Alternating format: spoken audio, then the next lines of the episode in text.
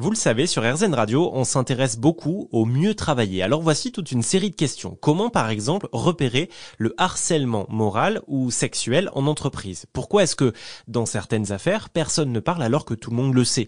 Comment est-ce possible que des personnes qui sont par ailleurs charmantes nuisent à d'autres? C'est à l'ensemble de ces questions que répondent Marie Donzel et Charlotte Ringrave, deux consultantes expertes de l'inclusion et en gestion de crise, notamment concernant les risques sociaux, dans leur livre Harcèlement au travail aux éditions Mardaga.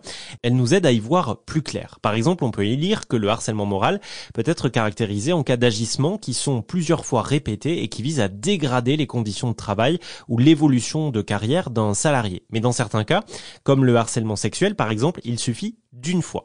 Si vous voulez en savoir plus, eh bien, j'ai fait un sujet complet euh, sur la définition du harcèlement au travail il est à retrouver sur rzn.fr. Cette fois, je leur ai demandé comment agir. C'est ça le principal. Si on se met du côté de l'entreprise, par exemple, comment est-ce qu'on accueille la parole de la victime? Est-ce qu'on doit lancer une enquête ou bien sanctionner le harceleur? Alors, on va nous toujours recommander euh, globalement de faire toujours attention aux humains quoi qu'il arrive et quelle que soit leur position parce qu'en plus les positions généralement elles sont pas si claires il existe aussi quelque chose que nous, euh, consultants euh, sur les questions de risques psychosociaux, on connaît très bien et qu'on croise trop souvent, qui s'appelle le triangle dramatique. Le triangle dramatique, c'est simple, hein, c'est euh, vous avez une victime, un bourreau, et puis il y a un tiers qui vient entre les deux et qui dit au bourreau, si tu continues à embêter ma victime, je te pète la gueule. Donc du coup, euh, le bourreau devient victime du sauveur. Il va éventuellement se trouver un autre sauveur, etc. Ça tourne dans tous les sens et on a euh, des choses qui deviennent euh, des espèces de magma de violence interpersonnelle dans les entreprises avec des personnes qui peuvent être harceleuses et harcelées à plusieurs endroits. Donc nous, notre premier, notre première action, ça va être certainement pas justement de faire des camps entre qui sont les bons, qui sont les méchants ça va être de euh, veiller à protéger tout le monde. On va essayer quand même aussi, dans la mesure du possible, euh, il s'agit vraiment pas de mettre euh, une couverture euh, ou un droit pudique sur le sujet, mais de contenir l'affaire de façon à éviter que la rumeur s'en empare et à, que, ce que ces effets claniques se mettent en place, qui sont d'une part des choses qui vont détruire des collectifs pour très longtemps, mais qui surtout à l'arrivée font très très mal euh, aux victimes elles-mêmes, qui se retrouvent à avoir des ennemis qu'elles s'ignoraient, des gens qui leur disent euh, je ne te crois pas alors qu'elles leur ont même pas demandé leur avis, etc. Donc première action, ça va vraiment être de protéger les uns et les autres. Et puis nous, on va vouloir écouter tous les récits. Écouter les récits, ça ne veut pas dire croire à euh, la vérité ou établir la vérité. Moi, j'ai besoin, et je ne peux qu'encourager n'importe quel RH, j'ai besoin euh, d'entendre ce qu'une personne désignée comme harceleur a à dire. Si on se place en fait euh, dans la peau de quelqu'un qui reçoit un récit d'une personne qui, qui se sentirait victime de harcèlement, euh, il faut aussi regarder de, de, de, qui on parle de cette personne. Cette personne, est-ce qu'elle est RH, est-ce qu'elle est manager, est-ce qu'elle est euh, référente euh, euh, agissement sexiste, harcèlement sexuel, est-ce qu'elle est dirigeante? Dans tous les cas, nous, on va toujours conseiller à cette personne d'écouter avant d'agir et d'écouter vraiment, c'est-à-dire de poser des questions qui soient des questions saines, euh, qui euh, apportent de l'information sur la situation, depuis quand la personne vit ça, euh, à qui elle a pu en parler avant, euh, comment, euh, quels sont les, les, agissements, comment ça se caractérise, qu'est-ce qu'elle ressent et surtout de quoi elle a besoin.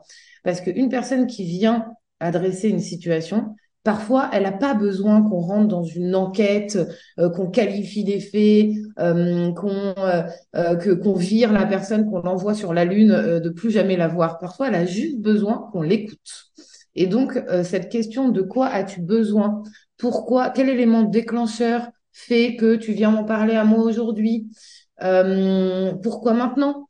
Euh, Et ça, c'est des questions qui sont extrêmement importantes pour pouvoir juste passer du triangle dramatique qu'a décrit Marie à un triangle euh, utile, c'est-à-dire adresser le besoin de sécurité avec la bonne posture pour euh, mettre en place des actions de régulation et ou de sanctions qui soient adaptées et qui protègent tout le monde.